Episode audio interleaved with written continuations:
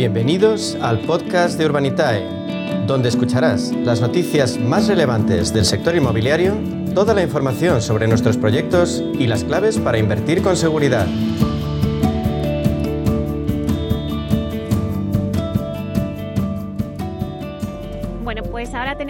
Nuestra cita de todos los jueves, nuestro espacio de inversión inmobiliaria y Procter con Urbanitae. Y hoy, eh, Diego Bestar, consejero delegado y fundador de Urbanitae, nos trae una noticia muy relevante para el sector de la financiación participativa en nuestro país y también para la trayectoria de Urbanitae, que sigue avanzando como uno de los principales referentes del crowdfunding inmobiliario. Vamos a saludarle. Buenos días, Diego.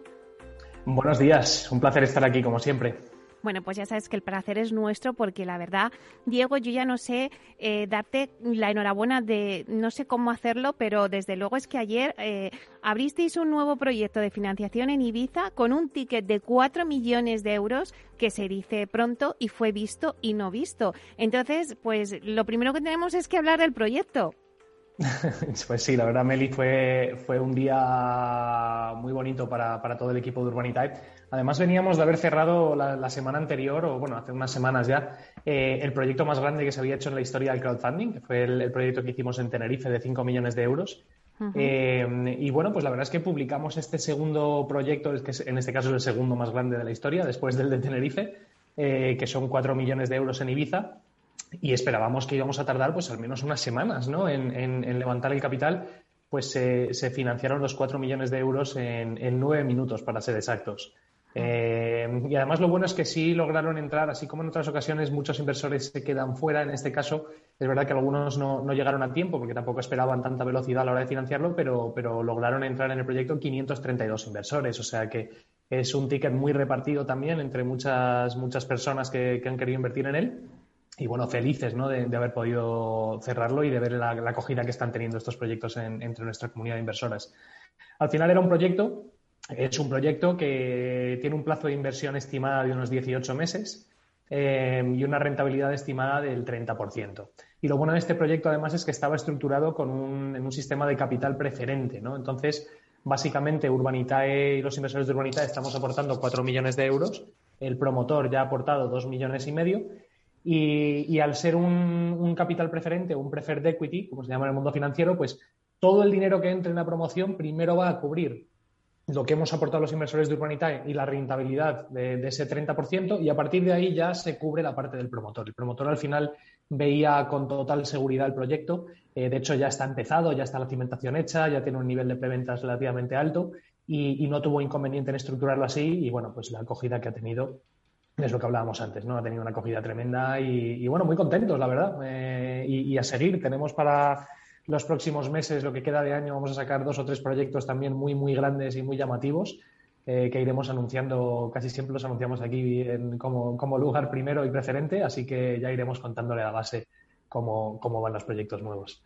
Porque claro, con estas cifras que nos das, en nueve minutos que ha sido pues este proyecto eh, que habéis lanzado en Ibiza, 532 inversores, o sea, lo que la lectura que hacemos es el interés que, muestra el inversor en este tipo de proyectos. Eh, es verdad que el interés crece en el inversor, pero también crece la confianza por parte de los promotores a la financiación participativa. Y buen ejemplo de ello, bueno, eh, todos los ejemplos que podemos poner vuestros eh, sirven de ejemplo, pero otro ejemplo, pues la colaboración que mantenéis con uno de vuestros promotores de referencia, como es Group Action, con el que habéis realizado ya seis proyectos, de los cuales cuatro ya se han devuelto antes eh, de tiempo a los inversores. Cuéntanos un poquito eso que es muy relevante. Sí, a ver, para nosotros es igual de importante eh, la relación que tenemos con, el lado del promotor, ¿no? Al final nosotros somos una plataforma de inversión, pero también somos una plataforma de financiación. Es decir, los promotores, como, como comentas, cada vez más se están fijando en que, oye, cuando solicito financiación al banco, se pasan dándome largas y diciéndome que va a subir al comité y pasándolo al siguiente comité y diciendo que me trae un documento y vuelvo a subirlo al comité. Al final son procesos larguísimos de muchísima incertidumbre para el promotor y muchos están fijándose en cosas, por ejemplo, como el proyecto de ayer de Ibiza o como, por ejemplo, el caso del promotor de, aquí de Madrid, Grupanson, que, que comentas. ¿no? Al final este es un promotor más pequeño eh, que ha hecho ya seis proyectos con nosotros. Es un promotor que hace proyectos de comprar locales comerciales para convertirlos en trasteros y en plazas de garaje principalmente. Que son proyectos que funcionan muy bien, son plazos cortitos de 10, 12 meses más o menos. Y, y bueno, hemos hecho seis proyectos, cuatro de los cuales ya han sido devueltos con mejor rentabilidad que la estimada eh, y antes del plazo. ¿no? Entonces, al final, lo que ha logrado este promotor es crearse una comunidad de inversores que le conocen a través de Urbanitae que están deseando que publique un proyecto para poder invertir en él. Con lo cual, el promotor tiene básicamente garantizado que se va a poder financiar, porque tiene una base muy amplia de inversores que invierten con él. Y, luego, por otro lado, que se va a poder financiar rápido. Para que nos hagamos una idea, eh, sacamos el, sexto proyecto con ellos la semana pasada y en 10 segundos estaba cerrado. Eh, y además lo sacamos con el sistema de prefunding. Eh, ellos necesitaban 500.000 euros para este proyecto y permitimos que hubiera overfunding hasta un millón de euros. Es decir, que, el que quisiera pudiera invertir, pero pusimos un máximo de un millón de euros para que luego no, diluyéramos tanto a la, base, ¿no? Pues se cubrieron ese millón de euros en 20 segundos. bueno, de hecho no llegó ni a 20 segundos, se quedó en algo menos. O sea que, bueno, esto nos da una idea del potencial de esta, de esta tecnología y de este modelo de negocio, que va a cambiar y está cambiando por completo la manera de financiarse del sector inmobiliario y la manera de invertir en él. Así que, bueno, muy contentos y, nuestra labor pasa por seguir haciendo esto y, seguir trabajando cada vez con más promotores que, recurran, que vuelvan a la plataforma a financiarse. Ay, Diego, si cuando eh, empezaste a crear eh, Urbanita y te hubieran dicho que en 20 segundos ibais a conseguir un millón de euros, o sea, ¿te lo hubieras creído? Pues la verdad es que no. Te diré que siempre tuve el sueño o la idea de poder financiar grandes proyectos. O sea, mi intención siempre fue, oye, vamos a juntarnos muchos y vamos a competir contra estos grandes, ¿no? O sea, vamos a jugar en la Champions. Que esto no sea solo para, para los que tienen dinero y están en un fondo de inversión y pueden comprar grandes inmuebles y, y sacarle, sacarle beneficios. Vamos a juntarnos muchos y vamos a darles guerra. Y, siempre tuve el sueño ese de, oye, algún día participar en un gran proyecto, en una gran promoción, en un edificio de estos de Madrid o de Barcelona o de, las grandes ciudades, ¿no? Eh, pero jamás, jamás en mis mejores sueños pensé que, íbamos a poder cerrar proyectos como, como, los últimos dos que hemos hecho en tan poquito tiempo. O sea, lo de cerrar un proyecto en nueve minutos de cuatro millones de euros con casi 600 inversores, eh, no solo no me lo podía imaginar, sino que es que no se ha dado nunca. Yo no conozco ninguna plataforma de crowdfunding que, pero no solo en España, sino a nivel europeo, que, haya, que haya conseguido esto, ¿no? Así que, bueno, pues esto también, por otro lado, congratula mucho a nuestros promotores que, están subiendo proyectos eh, súper rentables y, bueno, la capacidad de nuestro equipo también de encontrarlos y de elegirlos bien. claro que sí. Bueno, la verdad es que Urbanitae se ha consolidado en el mercado, pero la verdad es que eh, el mundo Proctec, eh, pues yo creo que está viviendo un gran dinamismo eh, en, el sector inmobiliario eh, hemos hablado contigo de, muchas ampliaciones de capital, proyectos. Hace dos semanas hablábamos de la ampliación de capital de Clicalia eh, y hace unos días conocíamos el cierre de otra ronda, la de Casabo, la italiana. Eh, bueno, pues la verdad es que yo lo veo que el sector está muy dinámico. Sí, sí, sí, el sector PropTech sigue moviéndose. Ya sabes que aquí siempre nos gusta seguir la, la estela del dinero y dónde se va invirtiendo, porque te da una idea clara de, cómo está cada mercado, ¿no? Y el, mercado PropTech sin duda está, está muy caliente. Y específicamente la vertical que ocupa Casabo, que es la vertical de los iBuyers, hemos hablado bastante de ellos en los últimos meses porque no hacen más que levantar rondas y rondas. También es una vertical que requiere, que es lo que denominamos muy capital intensive, no muy intensiva en capital y que requiere levantar mucho dinero en rondas para poder funcionar. Básicamente, para los que no, los escuchantes que no lo conozcan, el modelo de iBuyers son compañías que tienen páginas web y utilizan tecnología para poder hacer una valoración de los inmuebles eh, de forma muy rápida y certera y a través de esa valoración pues poder hacer una oferta y comprar un inmueble en cuestión de días. Eh, en el caso de Casabo, pues eh, básicamente se comprometen a tú como particular subes a la plataforma un, un, activo que quieres vender, les dices, oye, yo quiero vender mi casa, ¿no? Y ellos te hacen una valoración y se comprometen a comprarte tu casa a esa valoración en cuestión de siete días. Eh, que es algo que antiguamente era absolutamente inviable, ¿no? Vender una casa, cualquiera que lo haya intentado sabe que es, eh, que es bastante complejo. Bueno, pues Casabo, que está en, nuestro país, opera en, Barcelona específicamente, ha levantado una ronda de 40 millones de euros eh, en su totalidad, además, a través de un, de un cliente institucional que se ha quedado con, con, esos 40 millones de euros para, ampliar esa base y para seguir invirtiendo, ¿no? Y seguir invirtiendo en, la zona de Barcelona y, la zona del centro de, Barcelona específicamente. Eh, esto básicamente, para que nos hagamos una idea, esto eleva ya 450 millones de euros que ha levantado la plataforma o la, o la empresa para, para, poder invertir, ¿no? Y al final, en en el 2021 pretende cerrar eh, con unas 200 transacciones inmobiliarias completadas. O sea, que han comprado ya 200 inmuebles y su modelo de negocio es básicamente comprarlos rápidos, arreglarlos un poquito y luego volverlos a sacar al mercado y sacarle un pequeño margen, ¿no? Eh, pero al hacer muchos, muchos, muchos eh, muchas compraventas, pues tienen ahí un margen que, que va ampliándose. No solamente vemos cómo crece eh, este mercado con, con tema de ampliaciones, sino luego también los resultados que obtiene la facturación.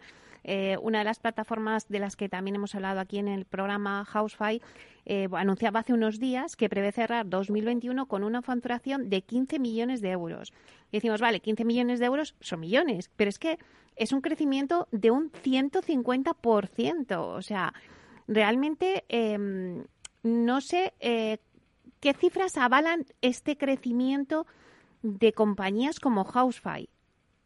Pues sí, mira, pasamos de un iBuyer, es decir, alguien que te compra a través de mm. tecnología a tu inmueble rápidamente, a un iSeller, es decir, alguien que utiliza la tecnología para vender muy rápido, ¿no? Y, son la vertical de, de Housefy y compañía. Hay varios players en este sector. En el caso de Housefy, la verdad es que los números están siendo tremendos, ¿no? El crecimiento está siendo muy, eh, bueno, pues espectacular en realidad. Básicamente, para que nos hagamos una idea, eh, Housefly ha vendido ya más de 5.000 viviendas desde, que se fundó en el año 2017. Y además Housefly ha sido muy inteligente porque inicialmente se concibió únicamente como una agencia para vender tu vivienda online con un, con un fee eh, cerrado mucho más barato que lo que cobran las agencias tradicionales, hmm. pero luego ha sabido diversificar su negocio. Entonces, hablando de la facturación y de lo que ha aumentado, ¿no? Estamos hablando de que, ellos han logrado entrar también en el sector de las hipotecas, el sector de los alquileres o, reformas, ¿no? Y han creado un ecosistema que, les ha dado la capacidad de abrir y escalar diferentes negocios que están conectados entre sí. Eh, al final, Housefly tiene ya unas 250 personas en su equipo y para que nos hagamos una idea, piensa fichar de aquí a los próximos seis meses otras 150. o sea que no solo están creciendo a nivel de facturación, sino que están creciendo también a nivel de, a nivel de equipo y, generando pues, muchos puestos de trabajo que, como sabemos, en nuestro país son tremendamente necesarios.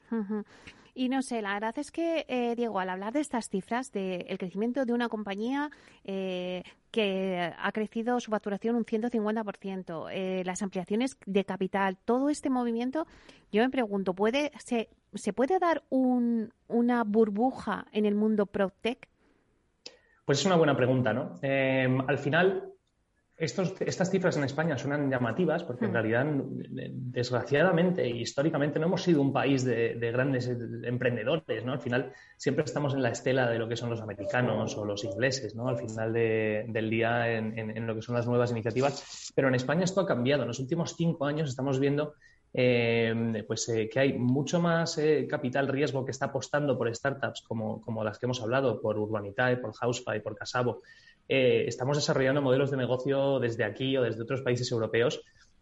Y la realidad del asunto, Meli, es que el sector inmobiliario es gigante, es gigante, es uno de los sectores más importantes eh, a nivel de volúmenes, a nivel de, de, penetración de mercado, solo se está empezando a rascar la superficie. Entonces, hay mucha inversión, pero si nos fijamos en otros países como el Reino Unido o Estados Unidos, seguimos siendo un bebé a nivel de, los volúmenes que se gestionan y las rondas que se levantan, ¿no? O sea que España sigue siendo un país donde invertir en el sector de las startups, de las nuevas empresas, eh, es tremendamente rentable porque, porque sale mucho más barato para un inversor invertir en una empresa española que invertir en una empresa americana. Eh, para que nos hagamos una idea, una empresa americana que haga la misma facturación, el mismo volumen que Housefly, probablemente valdría tres o cuatro veces más solo por el hecho de ser americana. Entonces, sobre tu pregunta de si hay una burbuja de inversión en el, sector PropTech, yo creo que no, que más bien lo contrario. Sigue habiendo muchísimo espacio en el, en el, en el sector y seguiremos viendo cada vez más, más inversión. Porque claro, PropTech, o sea, PropTech es una, una palabra que acoge no solamente al sector inmobiliario, sino a todos los sectores. Yo no sé mm, si las PropTech, y a lo mejor te pregunto algo que, que está fuera de tu territorio, pero si se mueve igual en otros sectores de, que no es el inmobiliario. A ver, nosotros, eh, Urbanitae como tal es una, es una plataforma que, cae justo en el centro de dos, de dos sectores que tienen un, vocablo, ¿no? El fintech que es todas las empresas tecnológicas desarrollando en el sector financiero, y el PropTech, que son las empresas y las iniciativas tecnológicas aplicadas al sector inmobiliario. ¿no?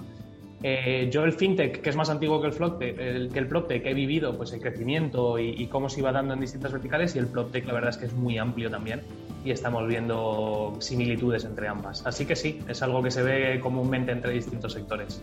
Pues lo dejamos ahí. Diego, muchísimas gracias por estar aquí con nosotros en Inversión Inmobiliaria, como siempre, contándonos las noticias del PropTech.